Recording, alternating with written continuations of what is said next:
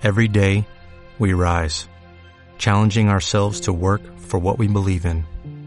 At U.S. Border Patrol, protecting our borders is more than a job, it's a calling. Agents answer the call, working together to keep our country and communities safe. If you're ready for a new mission, join U.S. Border Patrol and go beyond. Learn more at cbp.gov/careers. Hola a todos, hoy es 29 de diciembre y este es el episodio número 49 de Factory. Factory es el podcast de quienaportavalor.com. Hoy vamos a hablar de la matriz de Ansoff, o también conocida como la matriz de crecimiento.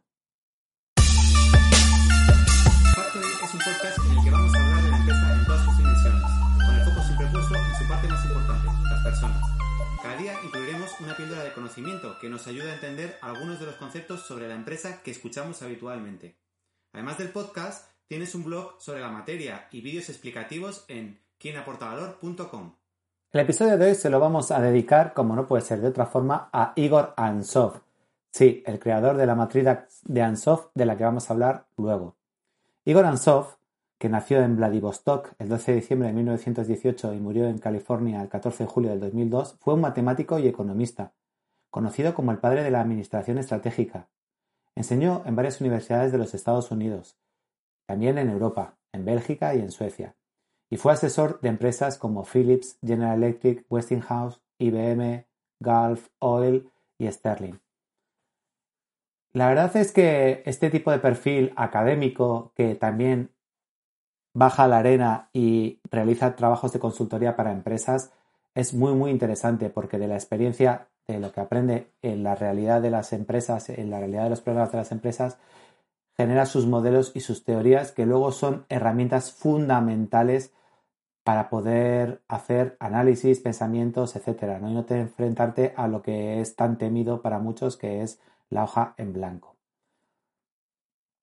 ¿Qué es la matriz de Ansov? Como hemos dicho, es una matriz que la creó Igor Ansov y es también conocida como la matriz producto-mercado o vector de crecimiento.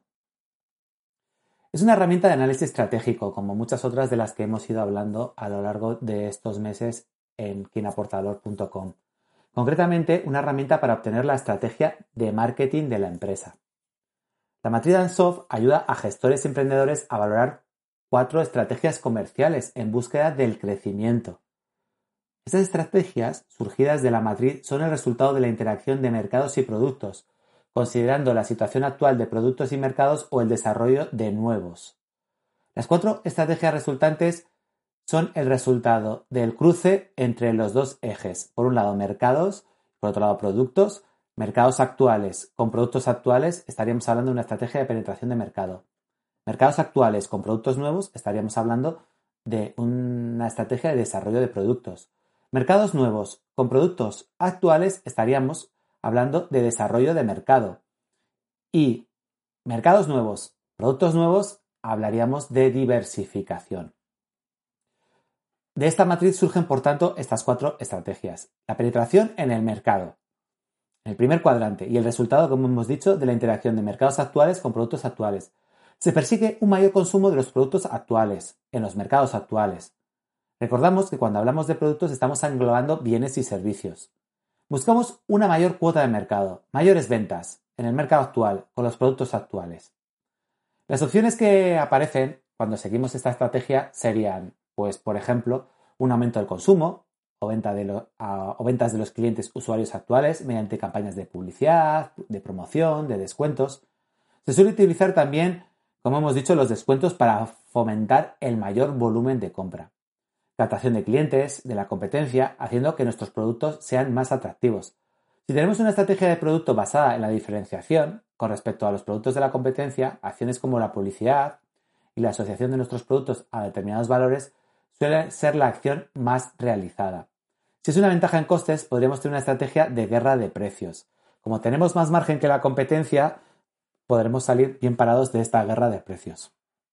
También podemos hacer el desarrollo de nuevos valores del producto. Cambiando los valores se pueden acceder a mercados más concienciados con el desarrollo de esos valores. Un ejemplo son las empresas que buscan que su huella de carbono sea cero o cercano a cero. O la agricultura biológica, ¿no?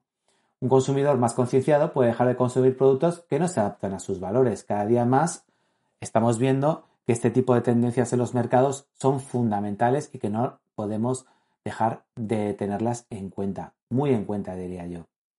Es la estrategia más fácil de implementar porque tenemos el conocimiento, el conocimiento tanto de los productos como de los mercados. Sin embargo, la facilidad puede englobar una trampa y es que es muy difícil de lograr. Si el mercado está saturado, por mucho que nosotros nos esforcemos, va a ser difícil que consigamos obtener más ventas. La otra, la siguiente estrategia que vamos a comentar es el desarrollo de mercado. Es la combinación de productos actuales con mercados nuevos. Pretende la venta de los productos actuales en mercados por explorar. En este caso, el objetivo de la estrategia consiste en identificar nuevos mercados en los cuales nuestros productos pueden ser muy valorados. Los nuevos mercados pueden incluir nuevos segmentos de consumidores, que no estábamos considerando hasta el momento, mercados nacionales no explotados, no explorados o incluso mercados internacionales. Las principales actividades que se aplican en este tipo de estrategias son desarrollo o expansión de nuevos canales de distribución. El mismo producto, en función del tipo de canal, atraerá diferente tipo de cliente. La banca vende los mismos productos pero en diferentes canales, oficinas tradicionales, besos internet, agentes, etc. Atraer clientes de otros segmentos de mercado. Por ejemplo, las zapatillas Air Jordan de Nike, que nacieron como una zapatilla para gente que juega a baloncesto y quiere emular a su ídolo Jordan, han conseguido pasar de ser del segmento deportivo y del mercado deportivo asociado al baloncesto a un segmento urbano asociado a la música y a la moda. A, un tipo de tipología de persona en el que el producto no solo es busca la comodidad y las prestaciones en el deporte, sino eh, emitir un mensaje. Participar en ferias internacionales, presentar los productos y conseguir clientes en el extranjero puede ser otro tipo de estrategia que sigamos. Concepto rupturista que supuso hace años la cadena de restaurantes VIPS, que mezclaba la restauración y tiendas de libros y artículos variados, pasó de México, donde tuvo éxito, a España, donde tuvo muchísimo más éxito, ¿no? Y no cambió su formato. Publicidad a nivel internacional. Hoy día en los negocios digitales y el desarrollo de la logística, con una buena política de comunicación se puede vender a nivel mundial, desde cualquier parte del mundo. Los negocios digitales no tienen fronteras. Hoy día se basan en conocimiento, en tratar de, comunicar y desde cualquier parte del mundo puedes llegar a cualquier sitio. Nuevos y diferentes prestaciones del producto. Esto también puede ser una opción, una nueva funcionalidad del producto que pueda suponer la entrada en un nuevo mercado. Un ejemplo puede ser Aquarius, que surgió como bebida deportiva y se ha convertido en un refresco sin burbujas, incluso en una bebida de hidratación para momentos de enfermedad gastrointestinal, por ejemplo, ¿no? Vamos a por la siguiente estrategia, desarrollo de productos, que persigue la venta de nuevos productos en los mercados actuales. Normalmente explotando la situación comercial y la estructura de la compañía para obtener una mayor rentabilidad de su esfuerzo comercial. El objetivo de esta estrategia consiste en crear y desarrollar productos novedosos, ya sea por calidad, diseño, nuevas funciones, que pueden ser vendidos en el mercado actual. Entre las actividades necesarias para llevar a cabo este tipo de estrategias se encuentran lanzamiento de nuevos productos tipo, por ejemplo, Apple, que después de su ordenador, eh, pasó al ordenador portátil, luego fue el iPhone, el iPad, el iWatch, eh, los AirPods como, o los altavoces con el HomePod, ahora con los servicios en cuanto al canal de streaming, con, con Apple Plus. Incluso hoy día ya se está hablando de que el coche autónomo está entre sus objetivos como una nueva categoría de productos de aquí a unos años. Crear nuevas gamas de producto, diferenciando por calidad, por ejemplo, reloj normal y reloj de lujo, crear productos con nuevos modelos o tamaños, pues el mismo ejemplo de Apple crea el mismo teléfono con diferentes calidades, con diferentes tamaños, introducir mejoras técnicas o, de diseño relevantes, crear más variantes de producto, por ejemplo, versión light, distintos sabores, distintos colores, etc. O desarrollo de diferentes productos en función de la calidad del mismo. La última estrategia, que es la más arriesgada y la más compleja, es cuando la compañía concentra sus esfuerzos en el desarrollo de nuevos productos en nuevos mercados. Esto es una de las opciones resultantes de la matriz de Ansop, pero a diferencia de las anteriores, esto no es una estrategia de crecimiento por sí. Sería más una de diversificación, ¿no? La diversificación puede ser relacionada si implica recursos y capacidades actuales de la organización o no relacionada si implica nuevas capacidades o recursos totalmente diferentes a los actuales. Un ejemplo clásico es Amazon y su entrada en nuevos mercados con nuevos productos como puede ser canal de streaming de Amazon Prime, con la producción de contenido audiovisual, el de aparatos de electrónica con el Kindle, la, la casa conectada con Ecodot y Alexa, el mundo del cloud con Amazon Web Services, o su reciente entrada en el mundo de las redes sociales asociada a la retransmisión de directos como Twitch, ¿no? Este es un ejemplo de diversificación total. Increíble, ¿no? Apple también juega un papel porque, bueno, ha pasado del mundo un poquito, aunque relacionada en ese caso, ¿no? Pero del mundo de los teléfonos al mundo de los relojes, eh, las tablets y que están considerando, o por lo menos se habla, de que pase al mundo del motor, ¿no? Y sea una competencia de Tesla, ¿no?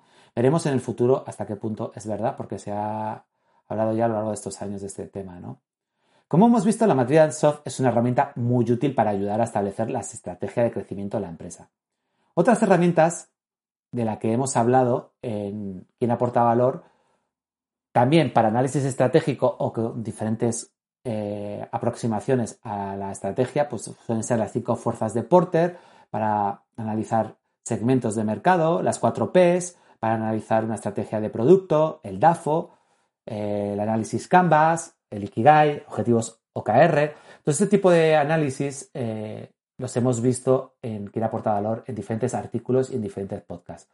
Lo comento por si tenéis interés en profundizar en ellos, os puede resultar de de mucho valor en vuestro proyecto emprendedor o, en vuestro eh, pues, departamento a la hora de realizar determinados tipos de análisis.